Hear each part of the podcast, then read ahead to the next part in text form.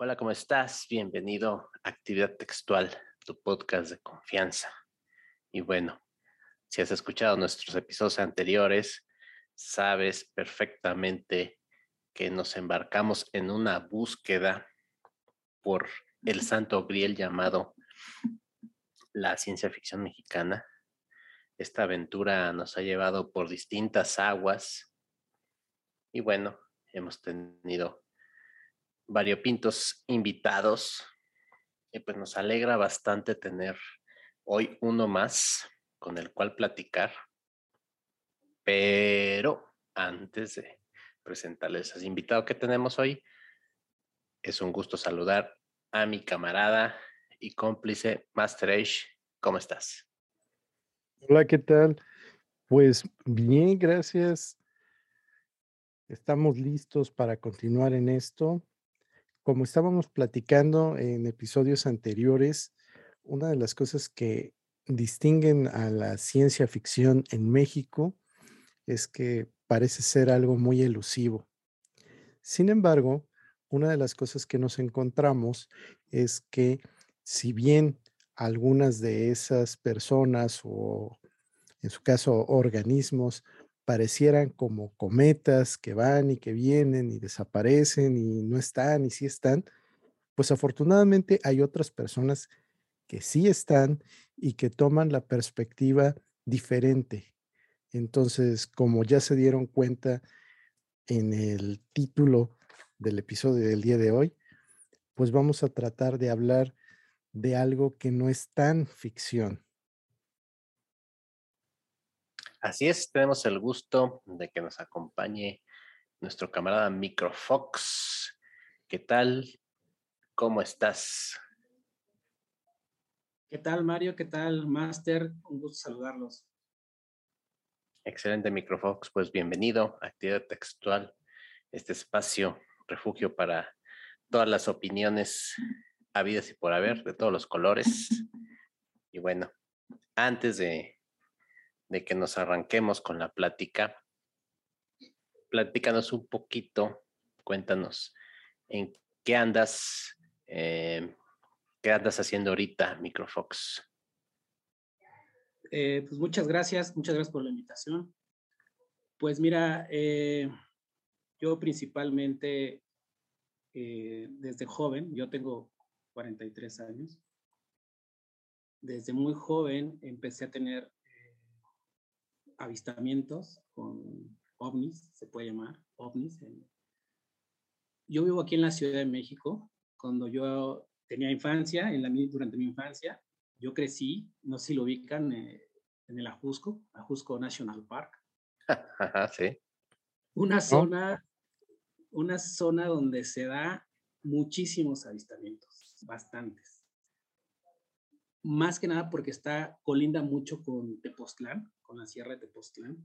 Entonces, la Jusco y Tepoztlán son una fuente de avistamientos increíbles. Entonces, eh, durante muchos años me he dedicado a prácticamente grabar estos objetos y a tener algunas experiencias que igual en su momento me gustaría compartirlas. Pero prácticamente eso es lo que hacemos. Eh, videograbar ovnis, estar con gente, con gente contactada de otros países, en donde se puede, se puede ir a ciertos lugares para poder ver estos objetos. Y bueno, sin lugar a dudas, ahora que estamos inmiscuidos en esto de la ciencia ficción, no podemos dejar por fuera todo el tema que refiere a vida extraterrestre, a objetos voladores y demás, ¿no? Y por eso no, nos interesó tanto platicar contigo, ya que, bueno, como buenos neófitos que somos de muchos temas, pues siempre preferimos tener la guía, ¿no? De alguien, pues con experiencia profesional que nos diga, ¿no? Que nos vaya eh, dando luz en el camino. Te quería preguntar para, para calentar motores, ¿qué fue lo que te acercó? ¿Qué experiencia, qué vivencia? ¿Cuál fue el primer momento en que tuviste un acercamiento a, este, a estos fenómenos? ¿Cómo fue ese momento? ¿Fue en tu niñez? ¿Fue más joven? Cuéntanos un poquito cómo, cómo fue el show. Eh, pues fíjate que es una de mis experiencias más agradables, porque yo tenía la edad de entre 12 y 13 años, y justamente se da esos avistamientos aquí en la Ciudad de México. Eh, como les comentaba, yo crecí en el Ajusco, este, y tengo una panorama sobre toda la Ciudad de México. Entonces, eso, eso me ayudó mucho a estar siempre como observando, observando los cielos.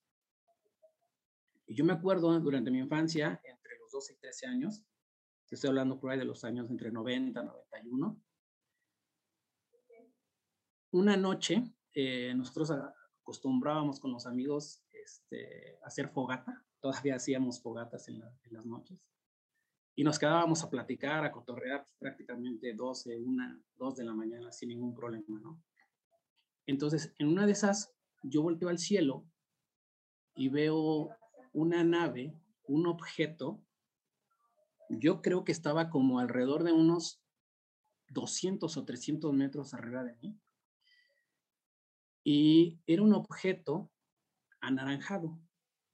Este objeto, eh, yo lo veo me impresiona por lo grande, yo le calculo entre 6 o 7 metros.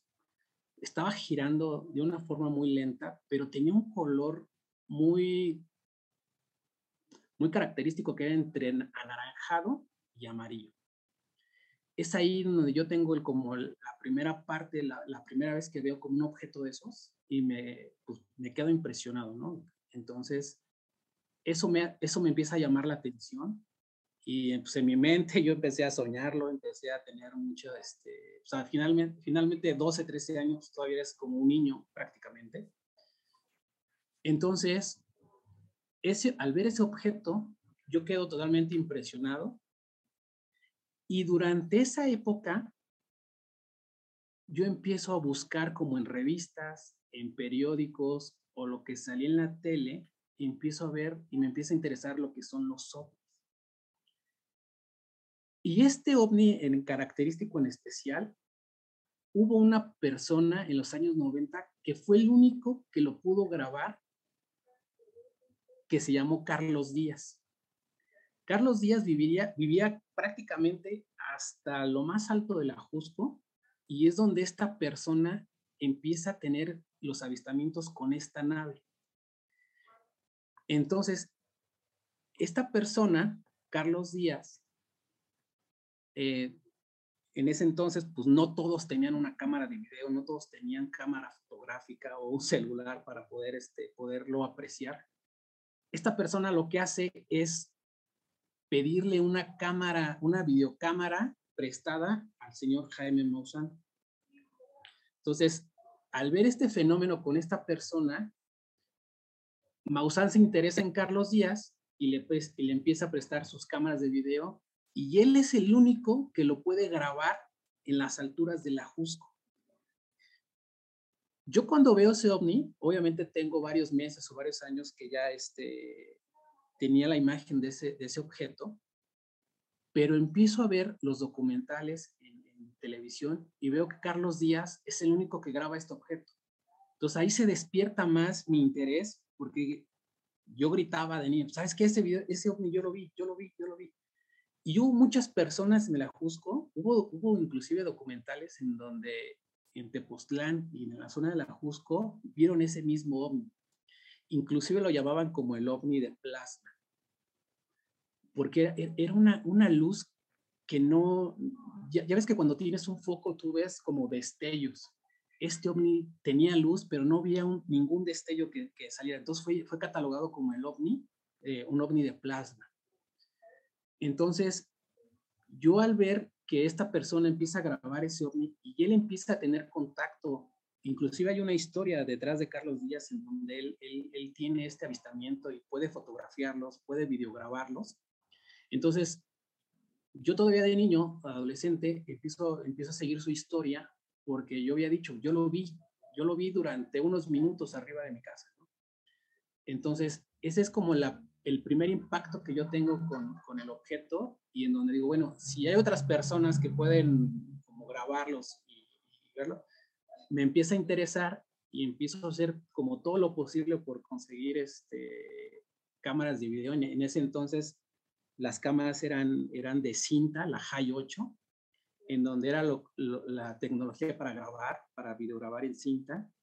Entonces, empiezo yo, en, ese, en, ese, en esa época empiezo yo a, a ver ovnis, empiezo a, a, interesarme por estar buscando en el cielo. Yo me salía alrededor de las 2, 3 de la mañana, me subía a la azotea de mi casa y me quedaba ahí una hora o dos horas viendo luces que llegaban, que aparecieran, podía grabarlos, podía verlos. Y es ahí en donde yo tengo mi primera experiencia con ese ovni anaranjado, que es eh, un ovni que fue catalogado como ovni de plasma.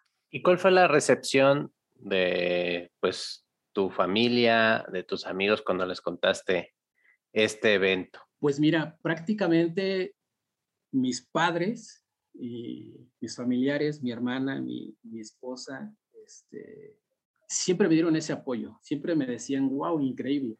Inclusive mis amigos, eh, cuando, como casi la mayoría de mis amigos cercanos conocen que yo tengo este tipo de experiencias, es muy normal que en las reuniones o en fiestas se me acerque uno y me diga, oye, ¿qué crees? Que yo vi un ovni así, así, así, me empieza a platicar su historia, como que se empiezan a desahogar decirme, oye, yo vi este objeto, vi, vi este, estaba fuera de mi casa, lo vi con mi mamá, eh, cuando ella era joven vi este, esta vi, como que se empiezan a desahogar, porque muchas veces el fenómeno ovni lo catalogan como un show, así como los eventos de fantasmas y ovnis y lucha libre, en México están catalogados como un show.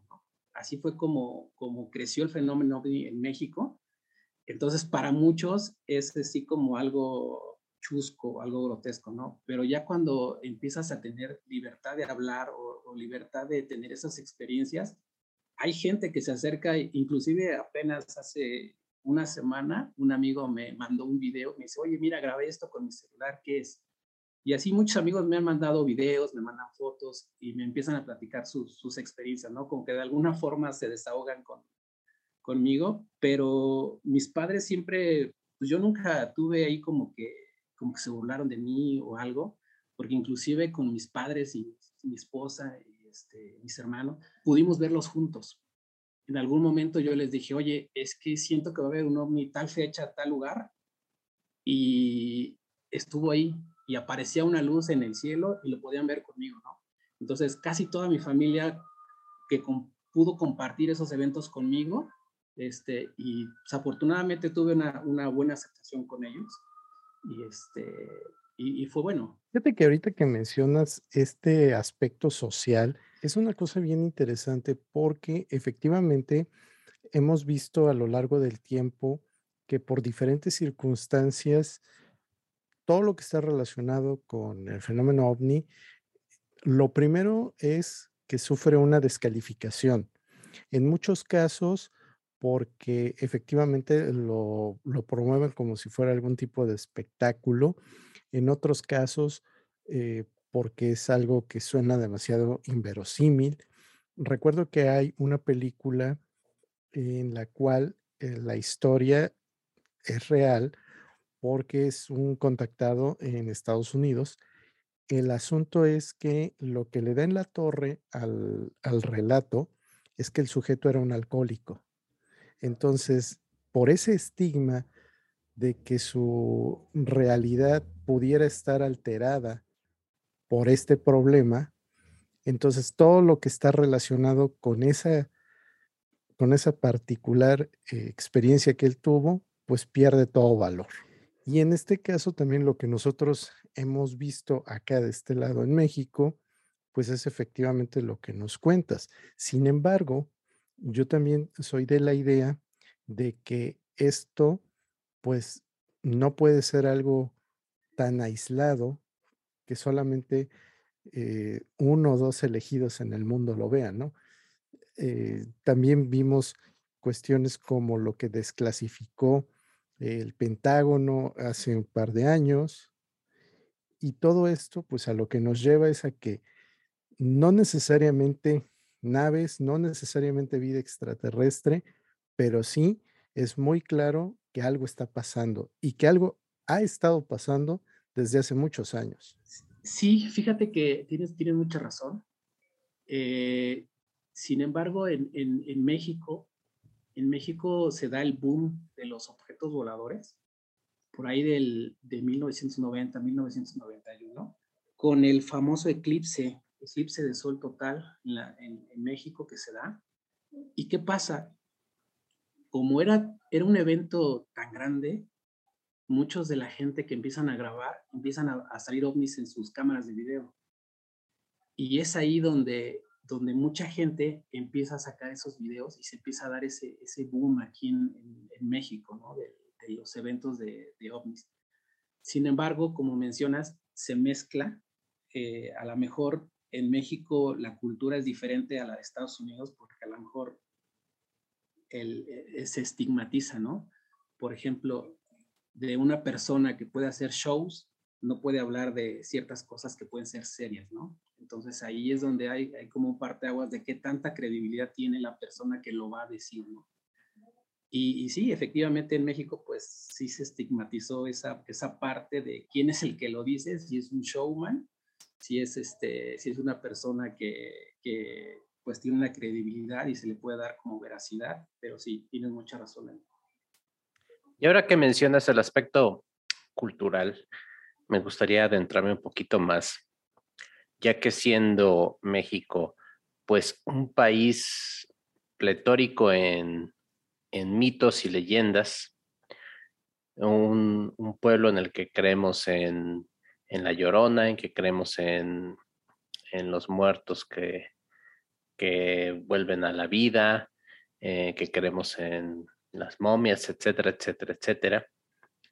¿Por qué crees, Microfox, que hay esa reticencia a este tipo de eventos? ¿Por qué al mexicano le cuesta, mm, pues tal vez no, no utilizaría la palabra creer, pero sí tener en cuenta todos los elementos que tanto tú como Master están platicando? Pero aún así siento que todavía, bueno, existe cierta resistencia, ¿no?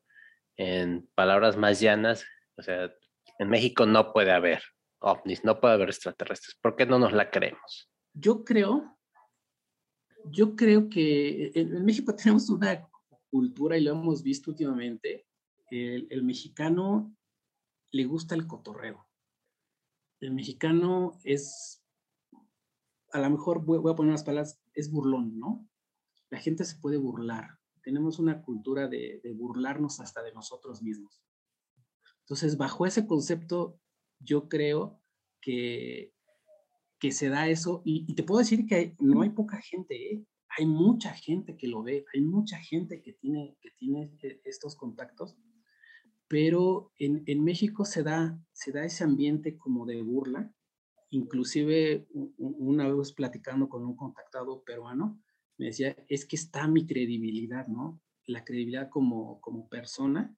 Y es ahí donde a lo mejor no te aventuras a decir todo. ¿Por qué? Porque se pueden burlar. Mira, eh, pasó algo, por ejemplo, en, la política mexicana, por ahí del 2004. Estaba un evento político muy grande en México, de, ya sabes quién, que iba a ser desaforado. Y toda la política eh, y todos los temas de conversación era esta persona. Entonces, ¿qué es lo que hace Vicente Fox en 2004? Saca unos videos de ovnis y se los da a Jaime Maussan y Jaime Maussan corta de tajo todo el tema político y toda la gente se cambia a ver el show de los ovnis en Campeche.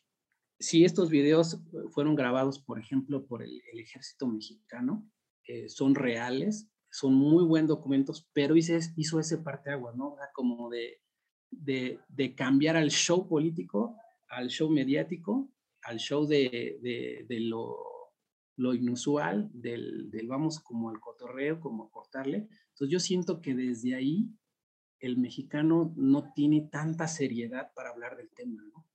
Y además la, la caja china es una herramienta que se ha utilizado incontable cantidad de veces en México y en muchos otros lados. Nada más tiene que haber algún evento que sea preocupante para los que están en el poder y listo, ahí lo tenemos. Sí, y, yo creo que también, también yo creo que se da mucho, como te digo, la, la burla, la burla hacia lo que no conoces, ¿no? A veces, el, te digo, el mexicano tenemos mucho de reinos de, nosotros mismos y yo creo que esa parte de cultura le quita esa seriedad. Pero hay, hay mucha gente que, que sí se dedica de lleno, que tiene muy buen material, que tiene muy buen documentos, y, y, en México sí se dan, sí se dan periodistas, este, sí se dan. Obviamente llega un momento en donde sobrepasa eso y entra como la forma de hacer el negocio, ¿no? Pero e, en México hay muy buenos documentales, hay muy buenos contactados, hay muy, muy buenos materiales que sí son dignos de poderlos presentar y poder hacer algunos análisis en, en México. Pero yo, yo creo que la televisión no sé si recuerdan aquellos programas de Nino Canón, muy buenos, en donde yo me quedaba, yo me quedaba con mis primos, 4 o 5 de la mañana, viendo esos maratónicos programas de Nino Canón de ovnis, de, fantasmas, de, lucha libre, que eran buenísimos, ¿no? Pero, pero sí se le da ese ambiente como de show. Entonces es ahí donde se corta la seriedad hacia el, hacia el evento de, de los ¿no?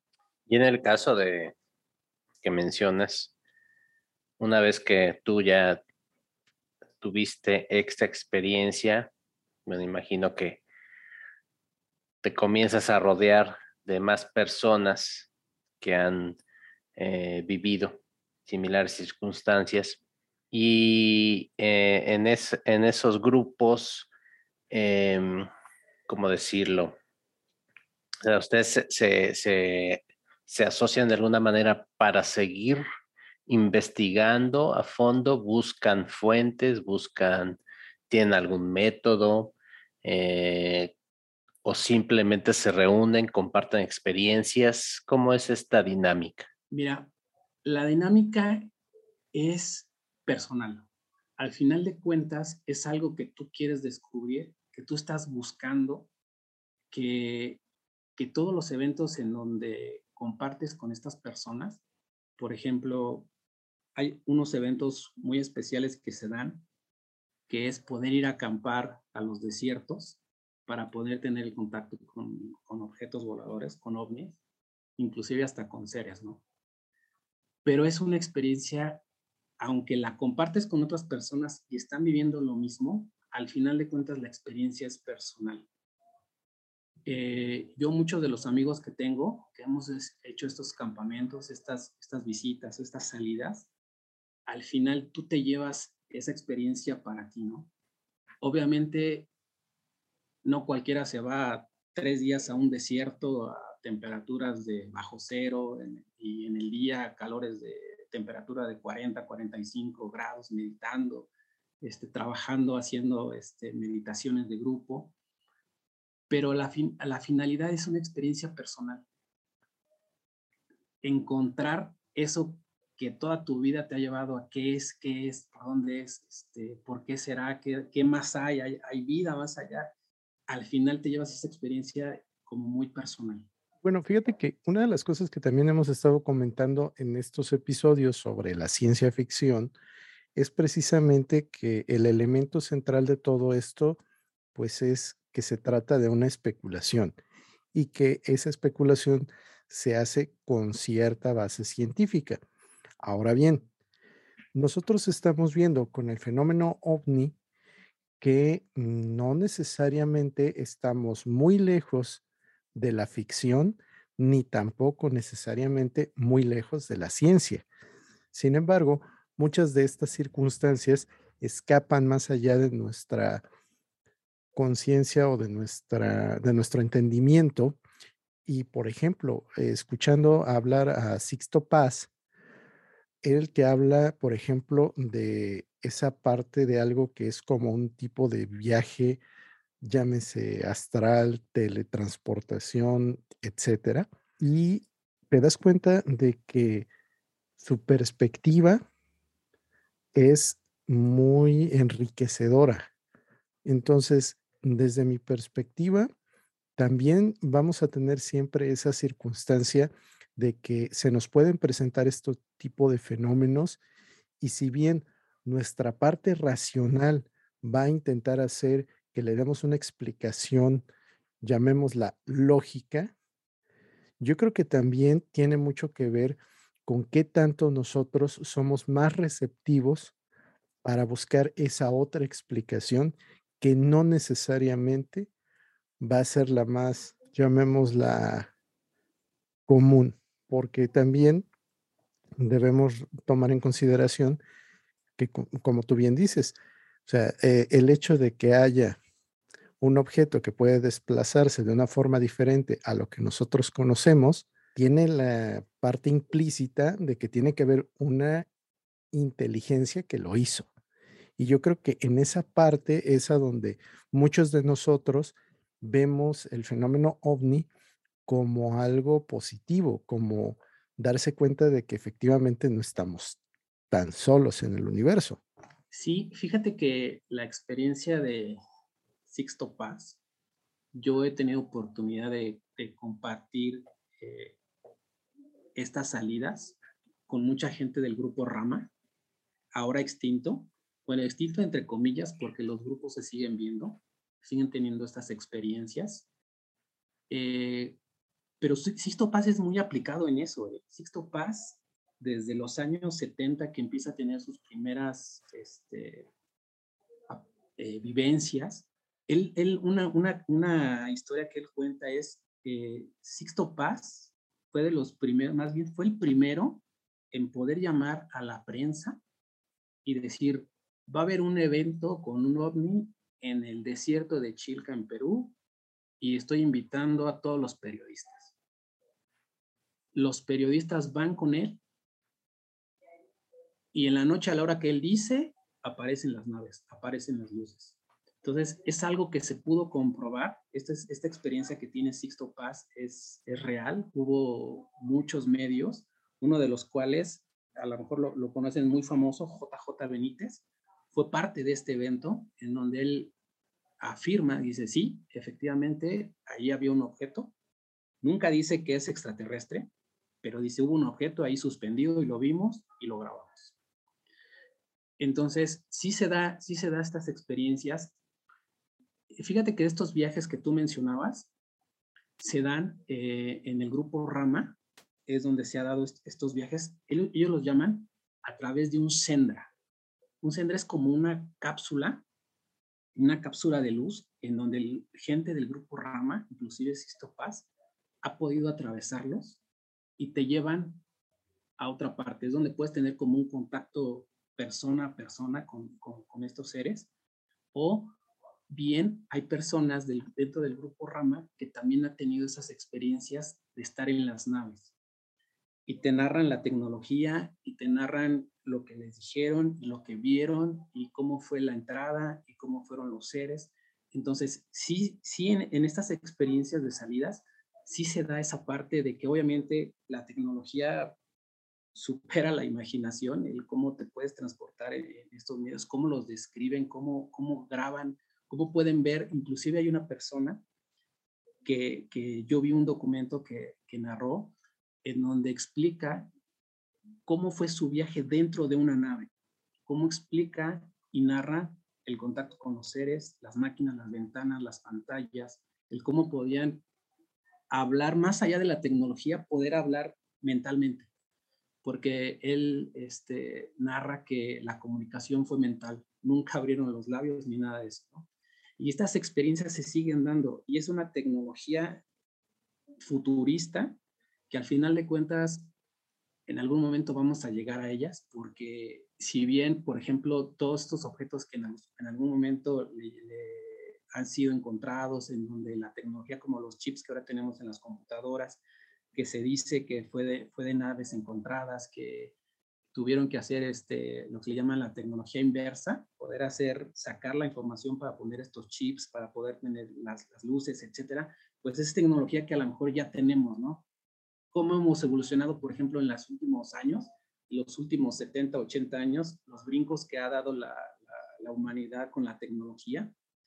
Entonces, mucho de eso se habla que fueron encontrados en objetos voladores, que se pudieron haber estrellado, que pudieron haber intercambiado esta tecnología, pero es real.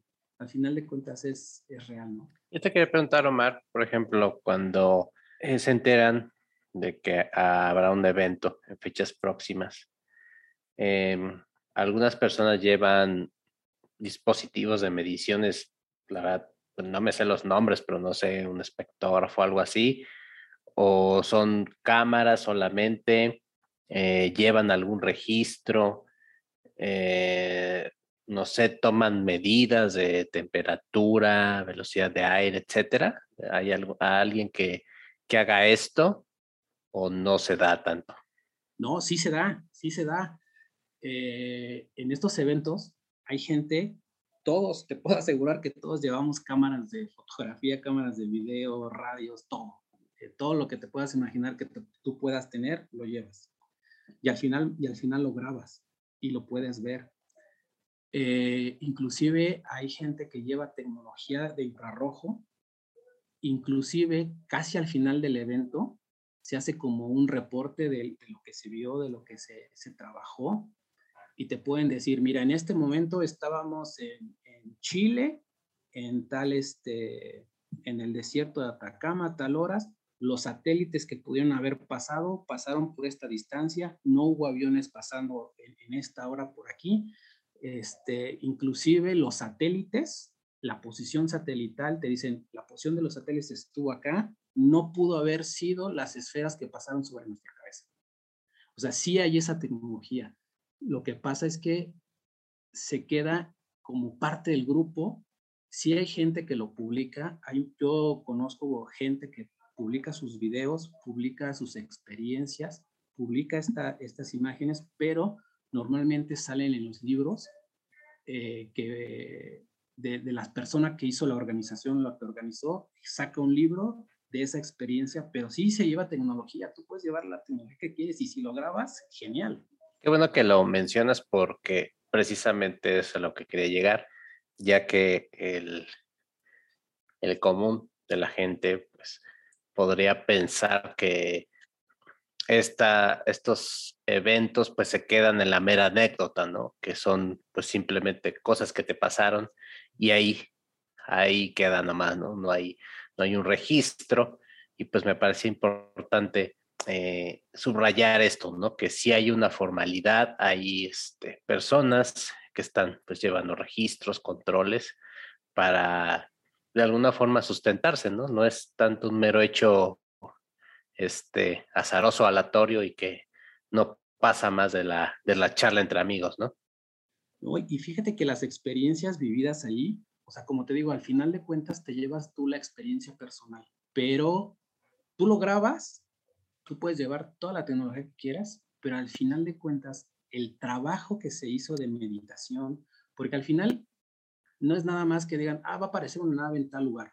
No.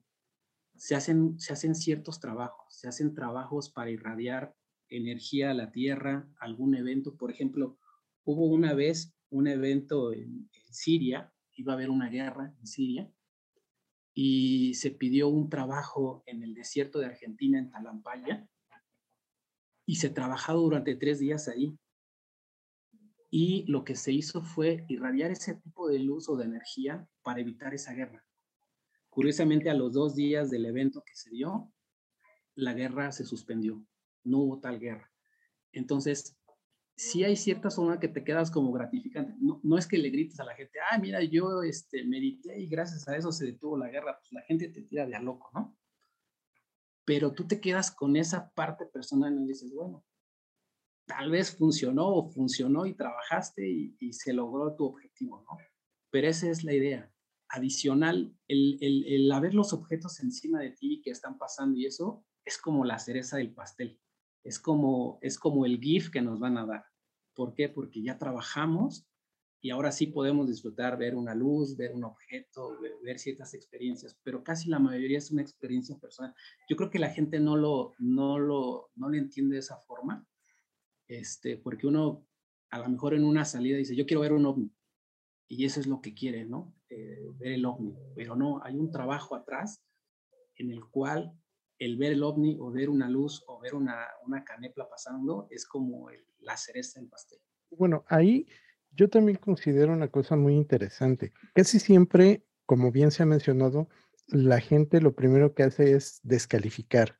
Y, y me llama la atención que hay comentarios como por ejemplo, eh, es que todos los videos de ovni nunca tienes un elemento que te permita apreciar la proporción del objeto, no, no puedes ver bien eh, qué tan rápido se mueve, etcétera. Y con lo que tú nos estás platicando, una de las cosas que a mí me quedan muy clara es que el hecho de que ese tipo de videos no pasen en la tele o no sean de una difusión masiva, tiene más que ver con, con el hecho de, de, hacerlos que propiamente con el, el, querer cumplir como con ese requisito. Y también eso me lleva a que desafortunadamente en el fenómeno ovni, como sucede con otros tantos eh, similares, hay muchos charlatanes. Y eso, pues evidentemente, termina demeritando todo el demás trabajo que sí puede ser muchísimo más serio, muchísimo más formal, como nos lo estás comentando.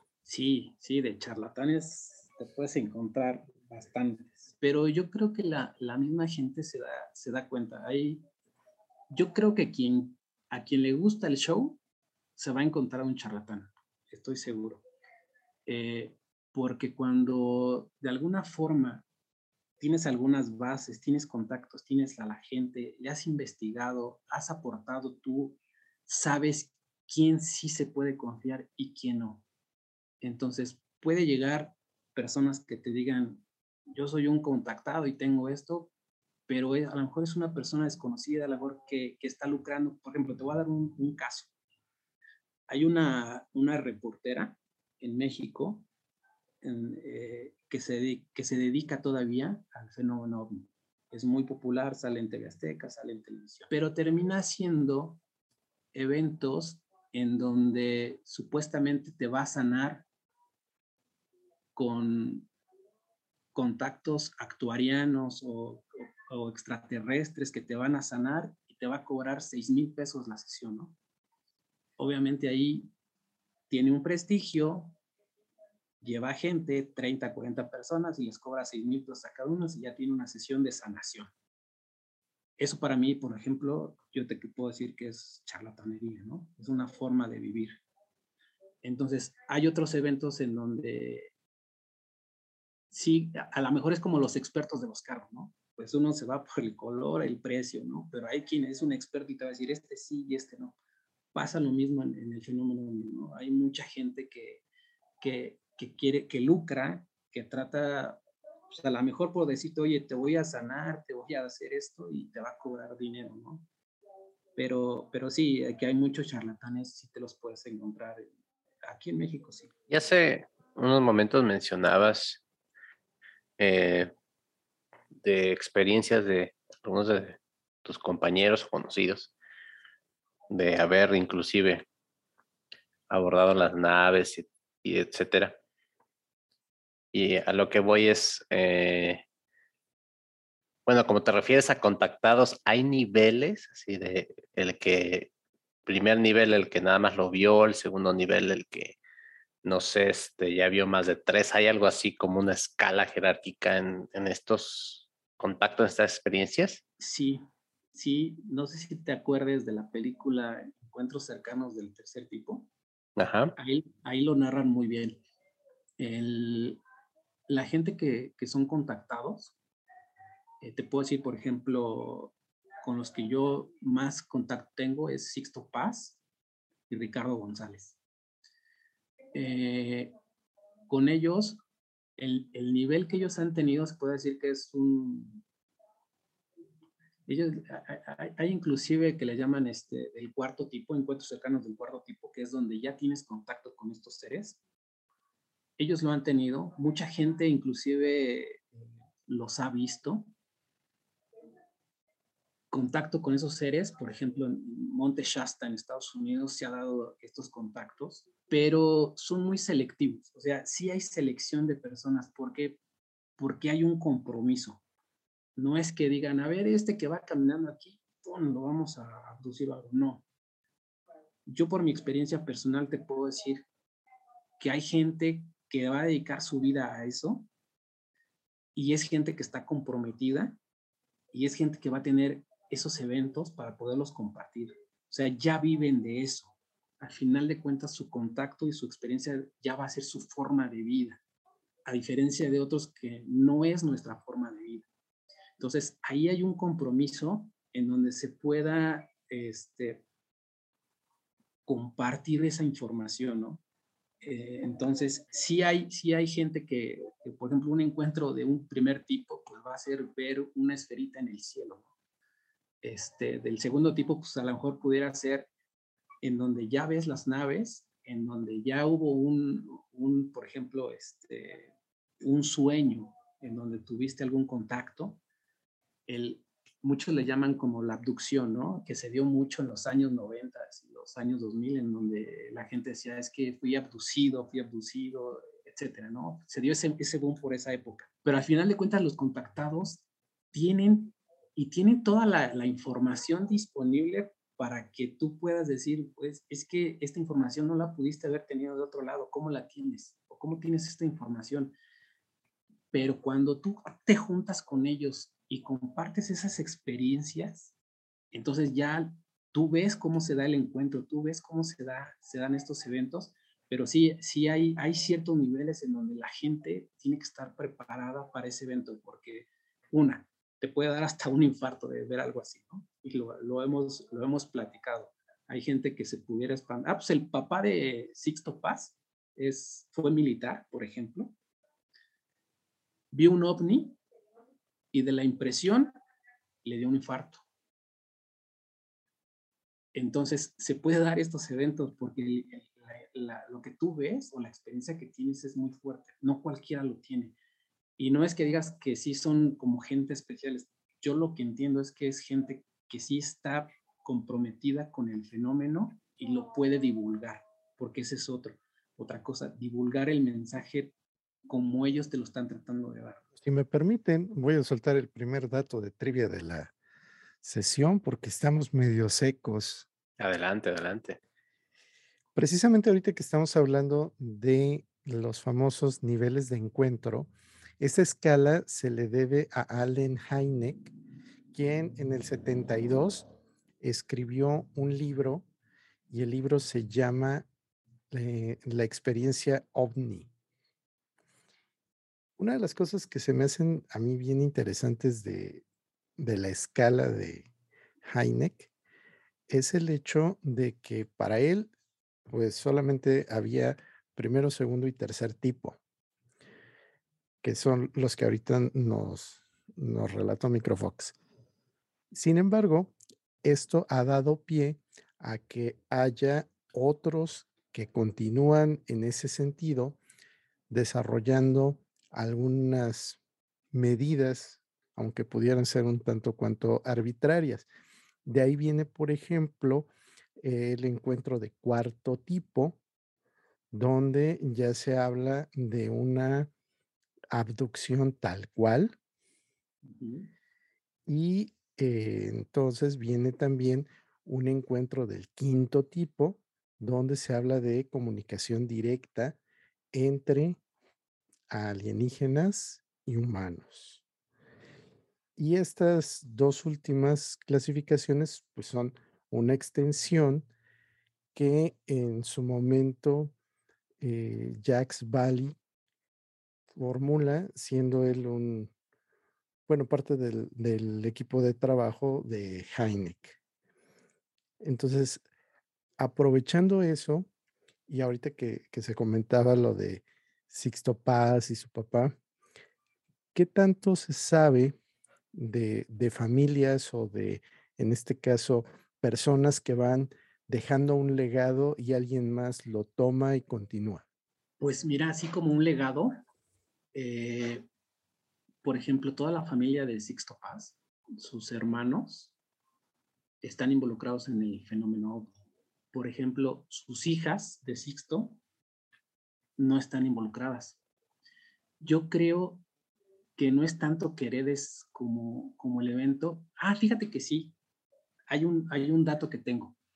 En México, en Tepoztlán, hay una contactada mexicana que se llama Sarita Otero.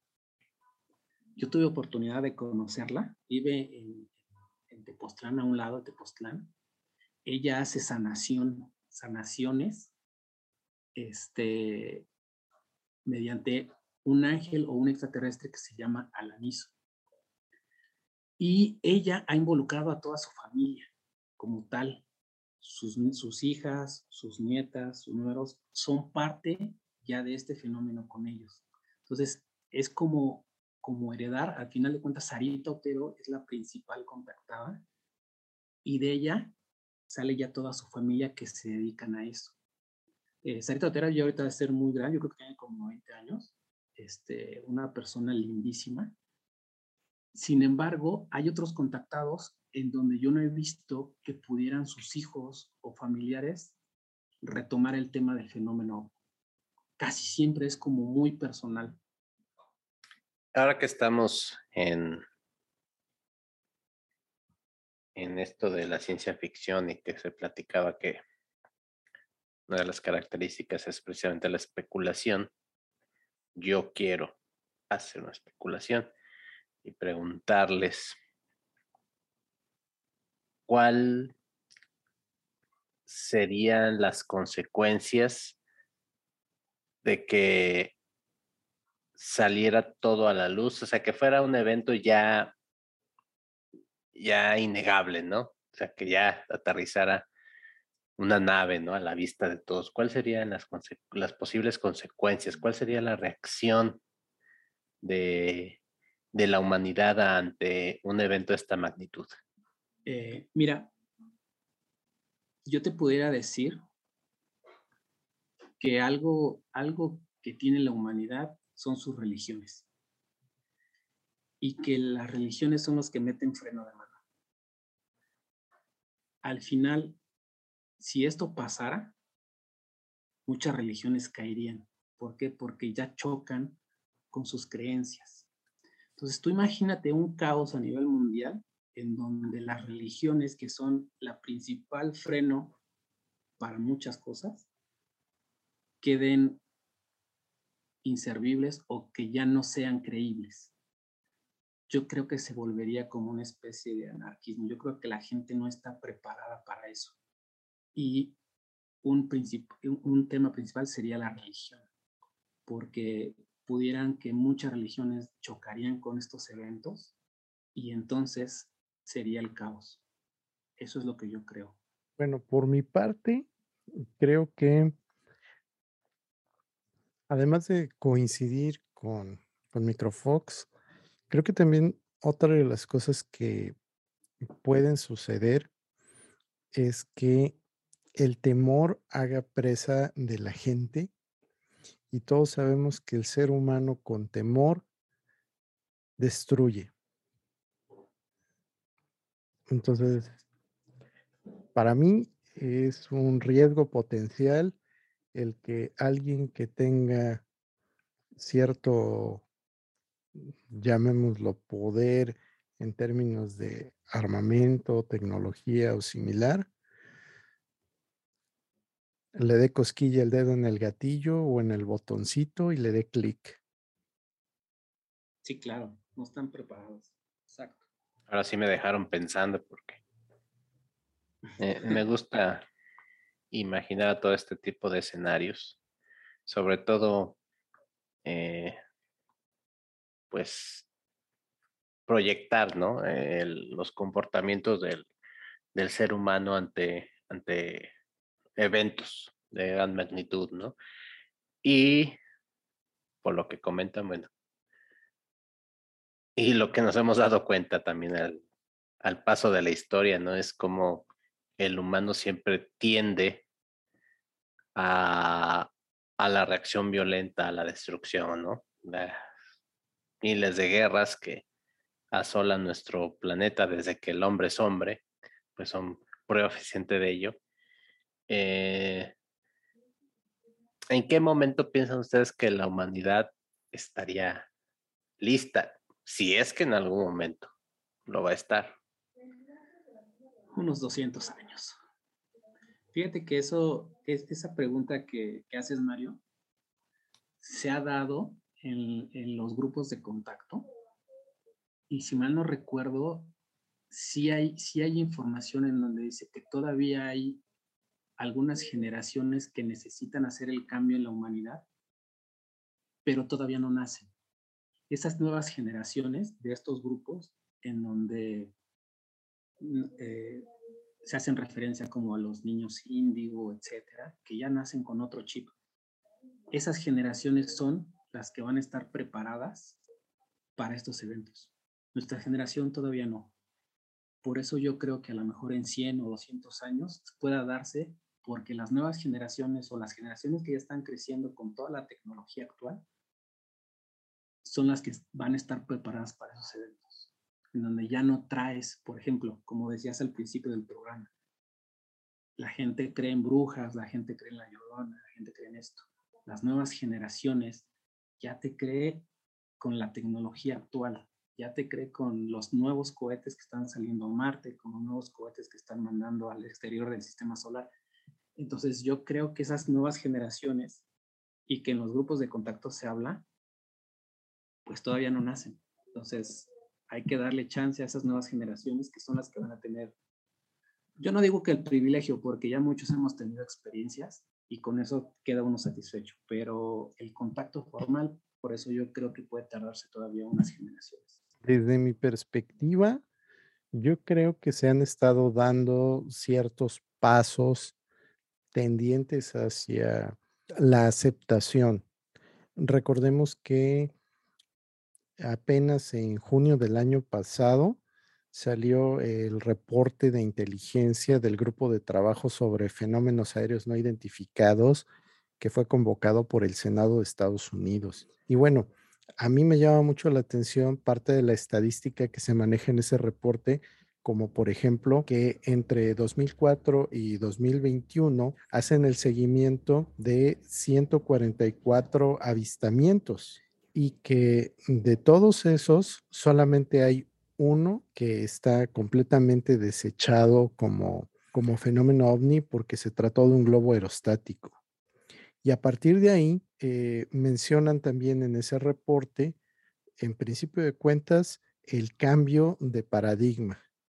Ya no ovni, sino eh, estamos hablando de fenómenos aéreos no identificados. Y la otra cosa que me llama mucho la atención es que ese reporte propone cinco categorías, entre las cuales vemos cómo hay una marcada relación con entender o justificar los eventos. En el primero de los niveles o la primera categoría, se trata de situaciones que tienen que ver con aves o con actividad humana. Llámense, por ejemplo, drones o globos aerostáticos, etc. La segunda categoría, hablamos de eventos meteorológicos. La tercera proyectos secretos del gobierno estadounidense. La cuarta es tecnología extranjera, que en este caso, como está hecho desde la perspectiva de los gringos, pues estamos hablando de cosas que hacen los rusos y los chinos, que son principalmente los que tienen la capacidad para hacer diferentes cosas. Y la última de las categorías es una que no tiene suficiente evidencia. Entonces, pues ya con eso nos empiezan a abrir la puerta para decirnos, no le queremos decir ovni, no le queremos poner este u otro estigma, pero sí tengan la certeza de que hay algo que por el momento no se puede explicar. Sí, sí, tienes mucha razón. Y ahí te voy a agregar algo que en su momento el Papa Francisco hizo un comentario que decía, si hubieran extraterrestres, los extraterrestres también serían hijos de Dios. Entonces, como tú dices, van abriendo esa posibilidad para poder como que la gente empiece a asociar esas cosas, ¿no? Entonces, si hay como una preparación, obviamente, como tú dices, este, más abierta por parte, ahorita inclusive se está dando mucho el fenómeno en Estados Unidos, que como dices, el Senado está abriendo este, este tipo de, de, cosas del fenómeno ovni, pero yo creo que también la religión se va a abrir y, ya lo está haciendo el Papa Francisco, ¿no? Al hacer este tipo de comentarios, que si existieran los extraterrestres, pues al final de cuentas también serían hijos de Dios. Entonces, están preparando, si hay, yo creo que todavía va a tardar un poco de tiempo, pero creo que sí va, va por ahí como la preparación, ¿no? O se abren todos para que todos estén preparados, o habría caos, ¿no? Y mencionan un punto muy importante e interesante, sobre todo este, eh, en, la cuestión de, la, de las creencias que nos dominan. A muchos de los habitantes de la Tierra, el aspecto religioso. Mira poderosamente la atención este comentario que, que expresa sobre el Papa, que, bueno, de, forma, pues tal vez discreta, bueno, está amarrándose el dedo por ahí para futuros eventos. Pero ahora les pregunto, entonces, eh, siendo que, pues tal vez las personas pues más religiosas generalmente son de estratos poco más modestos. Eh, ustedes, o tú, Microsoft, has notado que las personas que han tenido contacto, que están como que un poquito más arriba en esta escala, que, tienen más avistamientos o experiencias más cercanas, eh, son personas ajenas a la religión, son más preparadas este, académicamente, etcétera. ¿Hay como que alguna diferenciación o las experiencias se dan, se dan por igual. Mira, sí, sí he notado ese tipo de, experiencias. Yo creo, o por lo menos hay, algún punto en común, es que no necesariamente las personas que tienen contacto son afines a una religión. No. Muchos de los grupos no son, no es que quieran ser católicos, o a lo mejor son católicos porque pues, nacieron, los, bautizaron y, tu familia es católica y vas a morir siendo católico, ¿no? Pero al final de cuentas, muchas de estas personas creen, no sé si en un Dios o en una entidad suprema, pero no son tan afines a una religión.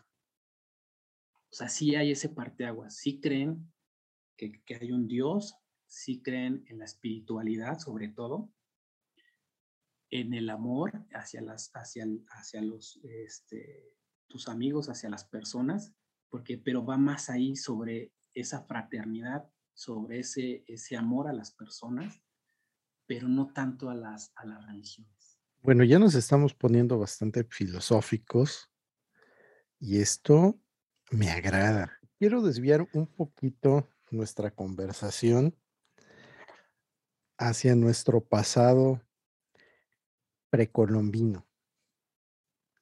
No sé ustedes, pero al menos a mí siempre me ha fascinado el hecho de que nuestros antepasados pudieron hacer verdaderas obras de ingeniería. Mm, tenemos, por ejemplo, el caso de las pirámides, el asunto de que en cierta época del año una sombra hace ver como que la serpiente baja y en otra hace como que la serpiente sube. Eso pudiéramos verlo muy desde la perspectiva de la, de la ciencia ficción y es una de nuestras realidades.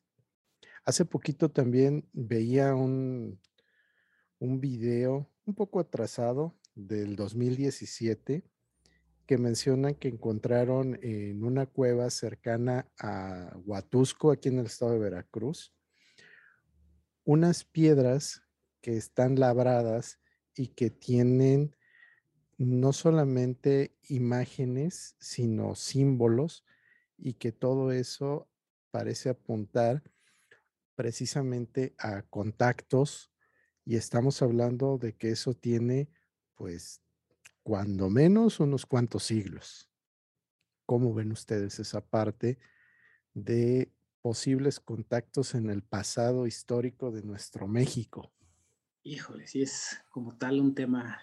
Fíjate que hoy voy a hacerte un, comentario muy relacionado a lo que acabas de comentar. No precisamente de las pirámides en México, pero sí de las pirámides de Egipto. Hoy, hoy estaba este, viendo un video de un cabalista, se llama Albert Goslan, es un cabalista en España que da, da sus pláticas en, internet.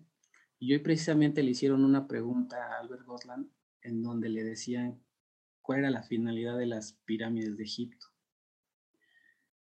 Y él contestó, un cabalista de ese renombre, diciendo, las pirámides de Egipto fueron construidas por seres en el pasado con mucha, con mucha alta tecnología y están hechas para el contacto. Zonas de aterrizaje y contacto. O sea, si te das cuenta, al final de cuentas, este cabalista lo que hace es relacionar ese antiguo, esos, esos centros como pirámides tan grandes, con esta tecnología, pues si bien del pasado, es tecnología que todavía para nosotros podría ser del futuro, este, y yo creo que pasa algo también en las pirámides de otros países, en las pirámides de todo el mundo. Esa, esa relación que tienen muchas pirámides como la de, las de México, en donde si bien las mediciones astronómicas, las mediciones de, la rotación del planeta, pues al final de cuentas ahorita necesitamos tecnología para medirlo. ¿Cómo lo hacían ellos en, en esa antigüedad? ¿no? Entonces surgen esas preguntas en donde sí creo que hubo una intervención, estoy seguro que sí la hay. Bueno, a, mí una de las cosas que me maravilla, por ejemplo, en el caso de los mayas, es la numeración. Si bien lo que todo mundo nos enseñan en la escuela es que los mayas inventaron el cero, pues la parte que queda muy poco vista es que en realidad la numeración de los mayas es una numeración que tiene una progresión geométrica. Entonces la pregunta es, ¿para qué necesitaban los mayas tener números tan grandes? Y pues obviamente basta con darse una idea cuando vemos las pirámides y cuando vemos el hecho de que tienen relación con fenómenos astronómicos, dices, pues ahí está la respuesta. O sea, creo que también mucho de lo que ha pasado en nuestra historia ha sido, no diría yo que trastocado, pero digamos que se nos ha contado una parte de toda esa historia y hay mucho que nos falta por descubrir.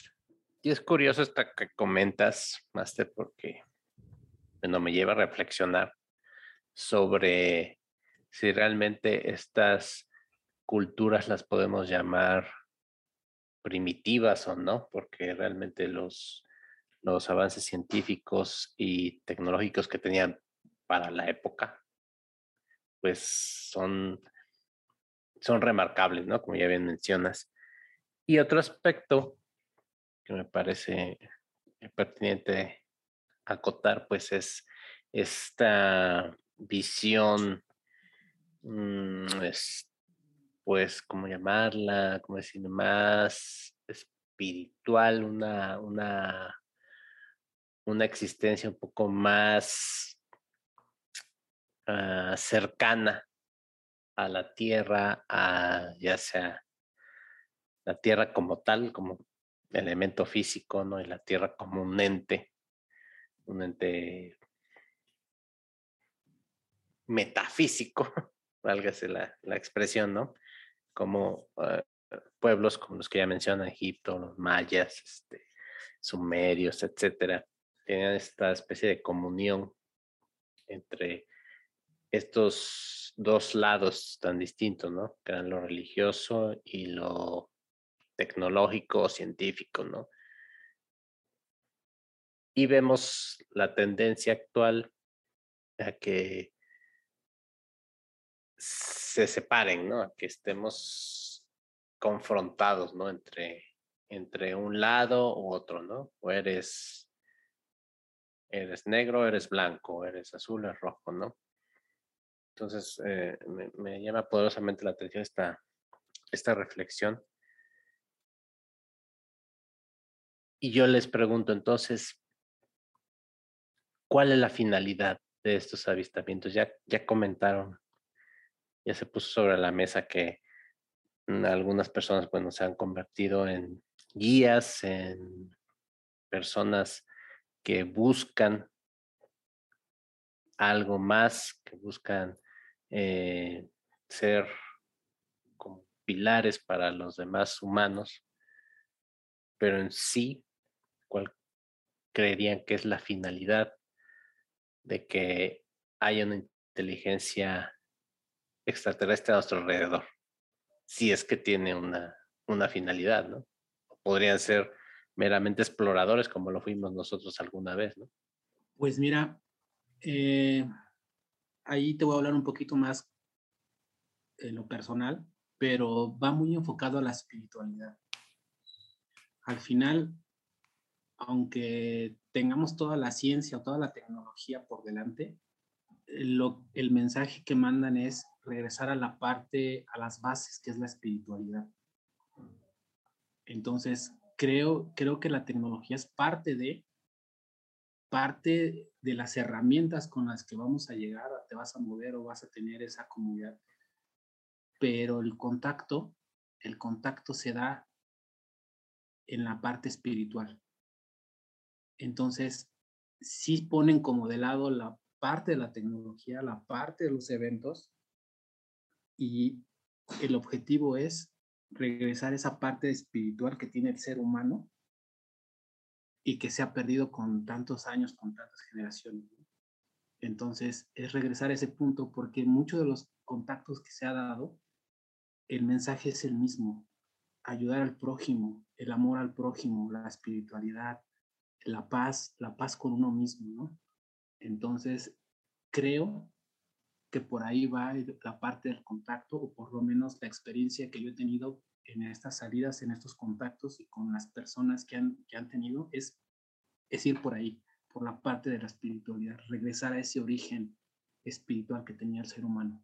Bueno, en mi caso yo, parte de lo que he considerado desde hace mucho tiempo es que yo considero que si bien este tipo de situaciones son de alguna forma mensajes, quiero pensar positivamente y que esos mensajes pues son no necesariamente como para salvarnos, como muchas veces se plantea en las películas de ciencia ficción o en algunos de los libros, sino mm, más bien como para concientizarnos. Coincido mucho con la parte espiritual a la que se refiere Microfox, y yo creo que eh, de una u otra forma, ese legado en nuestras civilizaciones antiguas, pues se ha perdido. No sé, en, el transcurso de la historia algo sucedió y, eso que podría haber sido un puente, pues se rompió. Al menos acá en este lado en América, pues ya sabemos que lo que pasó fue que llegaron los españoles y entonces toda la civilización precolombina, pues no quedó lo suficiente como para poder construir sobre ella. Y en otros casos, pues eventos similares. Entonces, lo que me hace pensar a mí eso es, es precisamente que, que tenemos esa necesidad de, de tomar conciencia de muchas cosas. Fíjate que un, nada más un, comentario, no, me acuerdo quién lo dijo o dónde lo leí, que decía un científico, ya es que muchas veces separan la parte científica como la parte de la religión. La parte de Dios. Y, decía esta cita, entre más aplico la ciencia, con la tecnología, más encuentro a Dios. porque no hay explicaciones. Entonces, creo, creo que por ahí parte va en donde la tecnología, como, como mencionas, va a ser solo la herramienta, ¿no? Pero los objetivos, al final, va hacia el ser humano. Esa parte espiritual o esa parte de reencuentro que uno, que uno, o que nos han dicho, hemos perdido, ¿no? Y bien, para que no, no crean que, que Actividad Textual se convirtió en el canal de la filosofía, vamos a, a girar un poquito y me gustaría preguntarte, Omar, en esas lecturas que nos platicabas al principio de la charla, eh, ¿hubo alguna obra, autor que te haya pues fascinado, te haya captado, te haya atrapado? Eh, ¿Alguna película, este, no sé, un cómic por ahí que, qué obras formaron parte de tu infancia, tu, tu adolescencia, ¿no? Y ahora tu, tu vida adulta. Fíjate que tengo muy presente la película, una película mi favorita de todas es el Día de la Independencia con Will Smith. Ah, muy buena. La primera, la primera. Esa, sí, la uno, la, las demás. No, no existe otra cosa. Yo no sé de dónde sacan ustedes eso, teorías conspiranoicas seguramente. Pero sí, esa, esa película de la independencia mm, este, es, es, una de mis favoritas. Y en, en, el caso de los autores, yo me declaro súper fan de JJ Benítez. Eh, la parte de la saga de Caballo de Troya es, es una joya, es una maravilla. Y yo creo que mi, yo creo que tengo como unos 25 libros de JJ Benítez, pero es, es, es como que parte del autor que, que me encanta leerlo, ¿no? ovni, religión y todo eso, este, JJ es como mi, mi, escritor favorito. Y además te puedo decir que los libros de Caballo de, de, Troya tienen magia. O sea, en verdad es magia. Yo podría contarte 20 experiencias leyendo esos libros. Son una, son una maravilla. Yo nada más llegué como al cuatro o cinco, no me acuerdo. Por ahí los tengo, de Caballo de Troya también.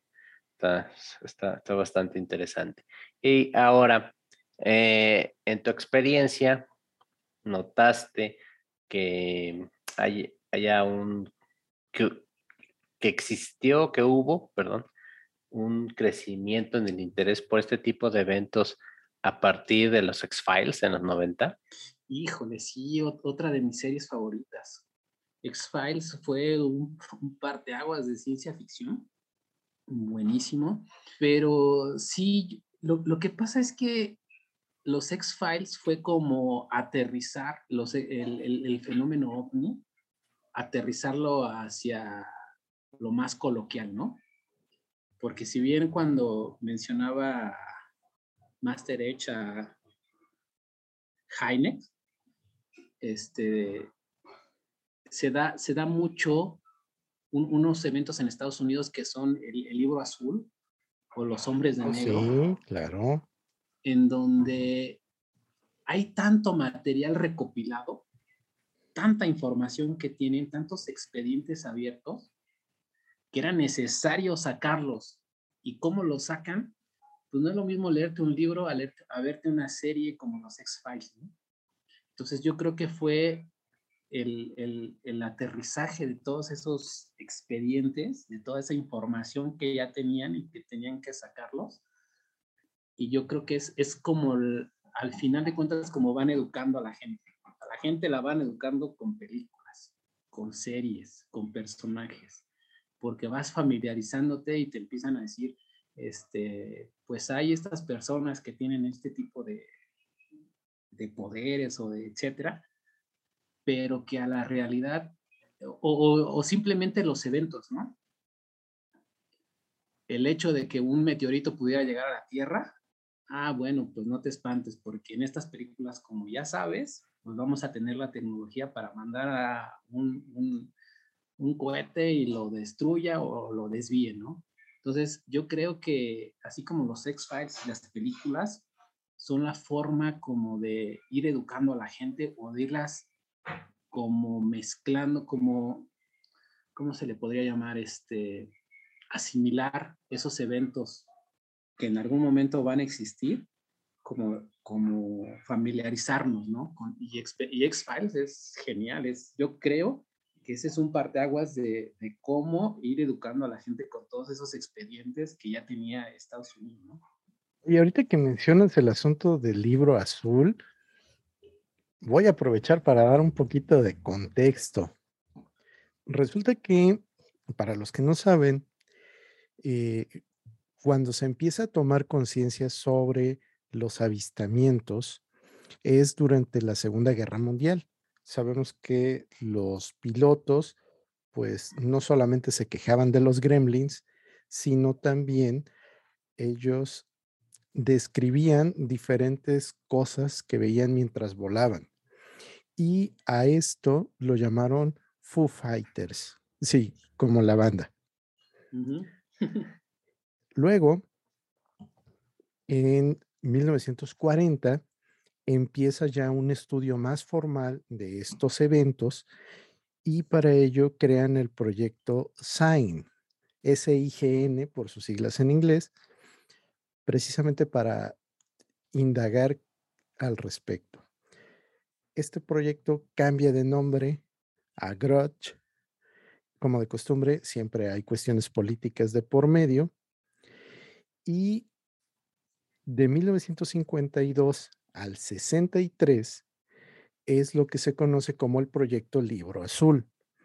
Y termina, por llamarlo de alguna forma, esta esta etapa con la publicación del, del informe Condon, porque resulta que ese es el apellido de un investigador de la Universidad de Colorado, que fue el que estuvo a cargo de hacer esa recopilación de información y de sistematizar mucho de lo que se vio para generar entonces esos famosos expedientes, de los cuales posteriormente salen algunas cosas de folclore como los famosos hombres de negro y demás detalles. Entonces, ahí se los dejo nada más para que tengan esos datos. Sí, sí, los hombres de negro también, híjole, se puede hablar bastante de esos temas. Bueno, pues platiquen un poquito qué son los hombres de negro. Ya tenemos la película, pero a lo mejor por ahí alguien no sabe qué es, qué hay más allá, ¿no? De, de Will Smith y Tommy Lee Jones. Pues, pues mira, se, habla de los hombres de negro como estos agentes en Estados Unidos que cualquier tema del fenómeno ovni, pues iban como investigando y censurando. Eh, al final de cuentas hay mucha gente que, que ha visto tecnología, por ejemplo, gente que trabajó, por ejemplo, en la NASA, en donde pudo haber visto tecnología extraterrestre y que al final de cuentas cuando se separan y quieren divulgarlo, siempre están estas personas para censurarlos, ¿no? Entonces es una parte mística en Estados Unidos en donde pues no existen, pero ahí están, ¿no? Los han visto. Entonces creo que sí es, es, es un tema muy, muy amplio ahí los hombres de negro. Habría que ver algunos, algunos este, investigaciones, algunas experiencias de personas que han tenido contacto con ellos, pero pues prácticamente era censurar todo aquello que pudiera afectar a los gobiernos para, para detenerlo, ¿no? Para que no pudiera cualquier persona salir a gritar eh, cosas que, que hablaran de más, que el gobierno tuviera tecnología, etcétera, ¿no? Entonces, prácticamente estos, estos eventos de los hombres de negro son así. ¿no? Ahora, ahí también una de las cosas muy interesantes al respecto de los hombres de negro es que se vuelven una figura mítica y desde mi perspectiva creo que eso es precisamente el objetivo que inicialmente buscaban. Si bien, como tú mencionas, se trata de tener un grupo que pueda censurar y evitar que información importante sea puesta al público, pues desde, desde lo que yo veo, pues parte de esto tenía que ver con generar una especie de, de temor y en este caso, pues sí, mucha gente empieza a hacer notar que, que hay estas otras personas que forman parte de alguna agencia, quizá alguna agencia tan, tan normal como la NSA o quizá mucho más escabrosa o, desconocida como nos la presentan en los X-Files, pero a fin de cuentas, eh, creo que sí contribuyen a mantener a las personas mucho más cautelosas de, de poder transmitir información, la cual no necesariamente tiene que ver con el fenómeno ovni. Porque también recordemos que en el periodo en el que se da esto, está la plena Guerra Fría. Y cuántas veces no se nos ha mostrado en películas y en series que los problemas entre los países tenían implícito un alto nivel de espionaje. Vemos, por ejemplo, la serie de Los Americanos, en la que nos cuentan que había familias de perfectos americanos que en realidad eran agentes rusos que eran entrenados para hacerse pasar como, como habitantes de Estados Unidos. Entonces, de esa misma forma, yo creo que también estos, esta figura de los hombres de negro se mitifica. Sí, eh como, como, un modelo de censura, ¿no? Sí, y eso te obliga a que cuando vas caminando por la calle después de que tuviste una reunión en la que se te fueron algunos datos que no debías decir, pues empiezas a mirar encima del hombro, empiezas a ver por aquí, por allá. Y hoy en día ya no tenemos como tal tan marcada esa figura, pero pues las grandes ciudades están llenas de cámaras. Por ahí circula un, perdón, este, una grabación de, a ver si ustedes me, pueden dar bien el dato, porque es, e, esta grabación de las que les voy a hablar sale en varias canciones. Es de alguien que habla, creo, a un programa de radio. No sé si ustedes se acuerdan de, de, donde una persona habla de, de, un avistamiento y de que hay personas que lo están intentando este, callar, que está hablando en la noche un programa de radio, que habla por teléfono. ¿Ustedes tienen el dato, se acuerdan? A mí me suena, pero no, no tengo el dato exacto. No, no lo tengo a la mano, a no ser que tuviera el nombre ahí. Pero al final de cuentas sí, sí hay, en el, caso de los hombres de negro, pues prácticamente es callar, ¿no? Silenciar quien pudiera divulgar esa tecnología que pude haber trabajado, ¿no? Este, más que nada, por ejemplo, se da mucho en los casos de gente que trabajó en la NASA, en la Área 51, o gente para, trabajó para el gobierno, eh, los militares en Estados Unidos, que al final de cuentas los dicen, algo de lo que yo había escuchado es amenazas, ¿no? Por ejemplo, un retirado, si habla algo, pues les quitan todos sus recursos económicos a ellos y a su familia, ¿no? Entonces, era darle seguimiento a esos contactos para poder censurar y callar a, las personas, ¿no? Más que nada militares o gente que trabajó para, para esas dichosas áreas en donde tenían algún, algún tipo de tecnología extraterrestre. Y te quería preguntar, Microfox, si alguno de nuestros escuchas está interesado en, en este tema, ¿qué lecturas le recomendarías o eh, tal vez algún canal. Eh, bueno, creo que tú también, no sé si tienes un canal de, YouTube o mencionas creo que das Twitter.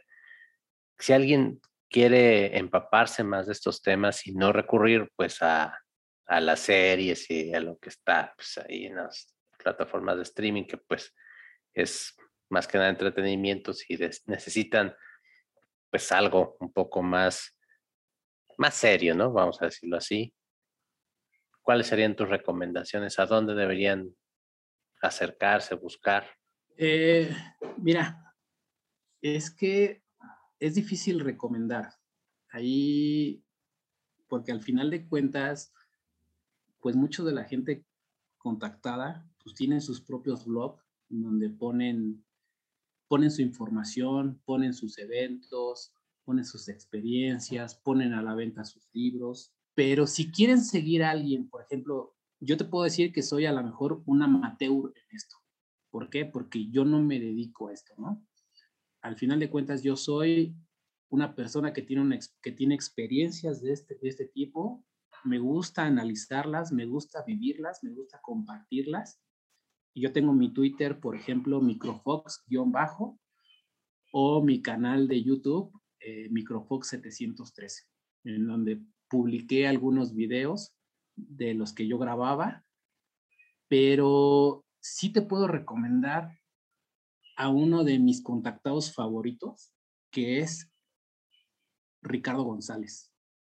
Ricardo González es un contactado de Perú. Es, yo creo que uno de los mejores contactados a nivel mundial y que su, su proyecto o su trabajo es precisamente la unión entre la parte extraterrestre con la parte lógica, porque inclusive cuando él ha tenido contacto o él ha tenido esos mensajes, ha sido muy reservado en primero corroborar la información y después publicarla.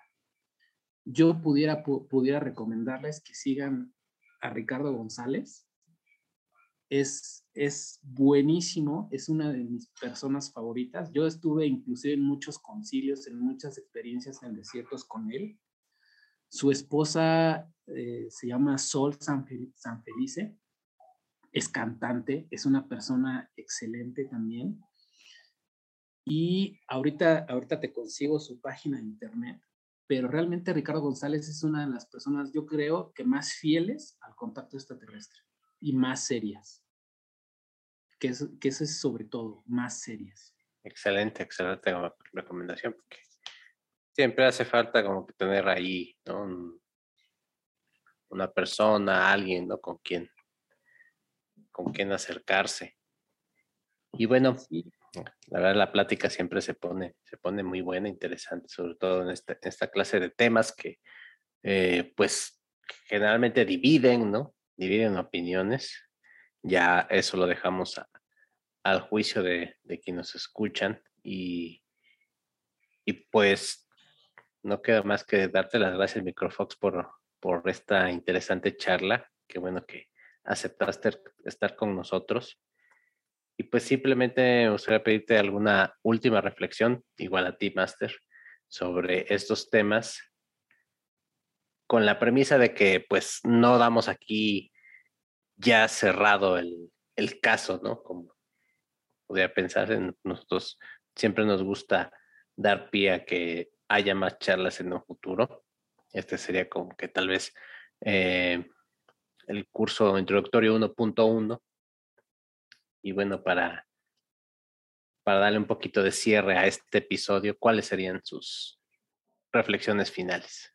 Pues mira, eh, yo creo que una, una experiencia te podría decir que el fenómeno ovni para mí es real, es real porque lo he vivido, porque he tenido experiencias con personas que al final también lo han experimentado y que es, es, es tan real que cuando llegas a platicar con otras personas de lo mismo, haces esa afinidad o esa amistad.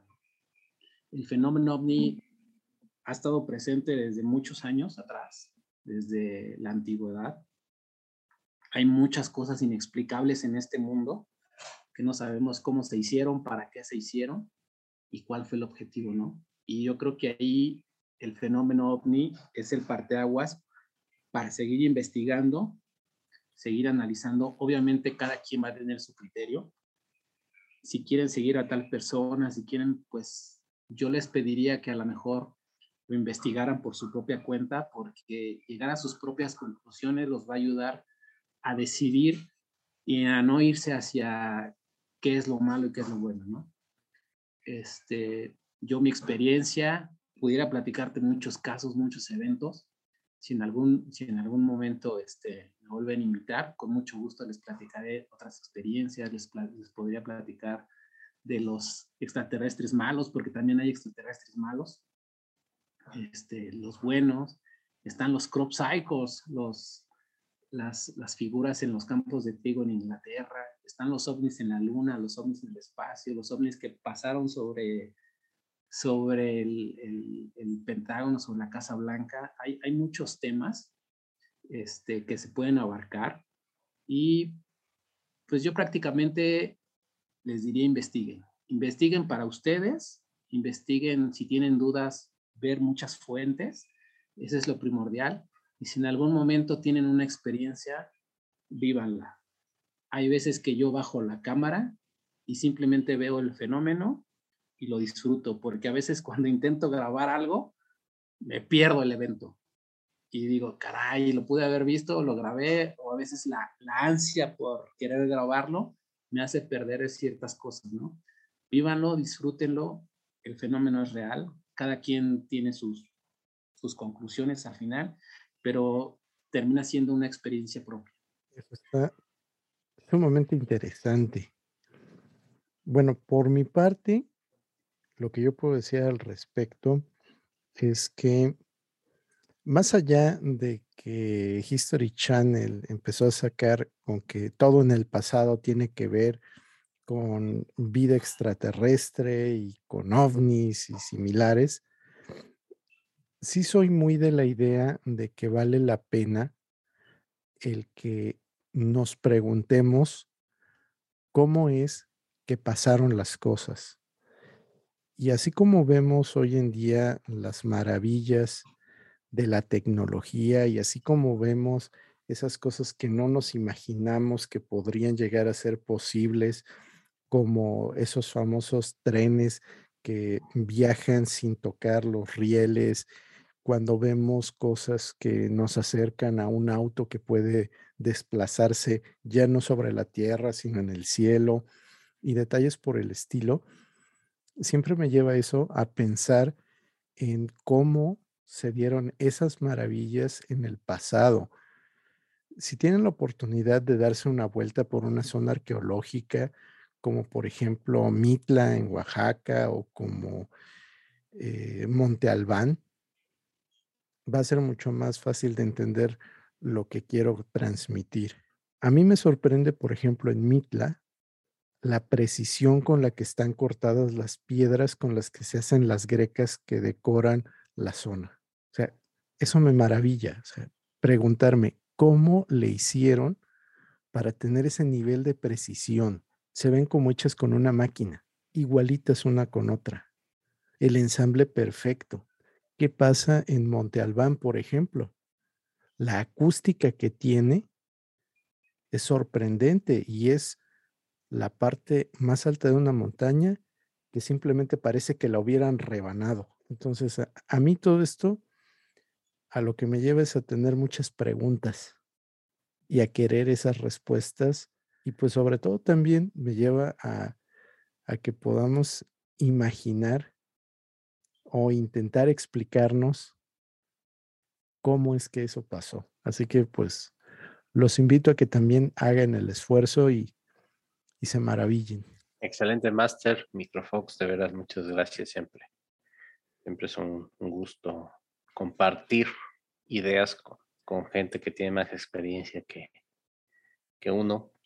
Yo puedo rescatar esta plática que siempre debemos estar abiertos a la reflexión, a la pregunta, a la duda, a maravillarnos. Creo que eso lo hemos perdido un poquito, de la capacidad de sorprendernos y pues a mí también esa idea del antropocentrismo, pues no, no, me conviene, convence mucho. No somos el centro del universo, no somos el centro de la, de la galaxia, ya se demostró hace mucho tiempo, entonces hay que, hay que dejar puertas abiertas a nuevas ideas.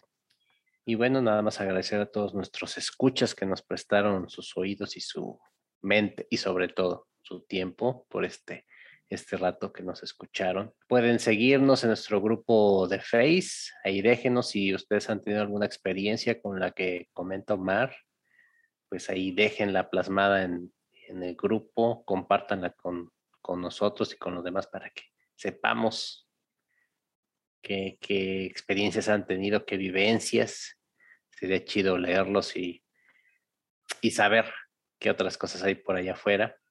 Pues nada, seguiremos nadando en, esta, en estos mares tormentosos llamados de la ciencia ficción mexicana.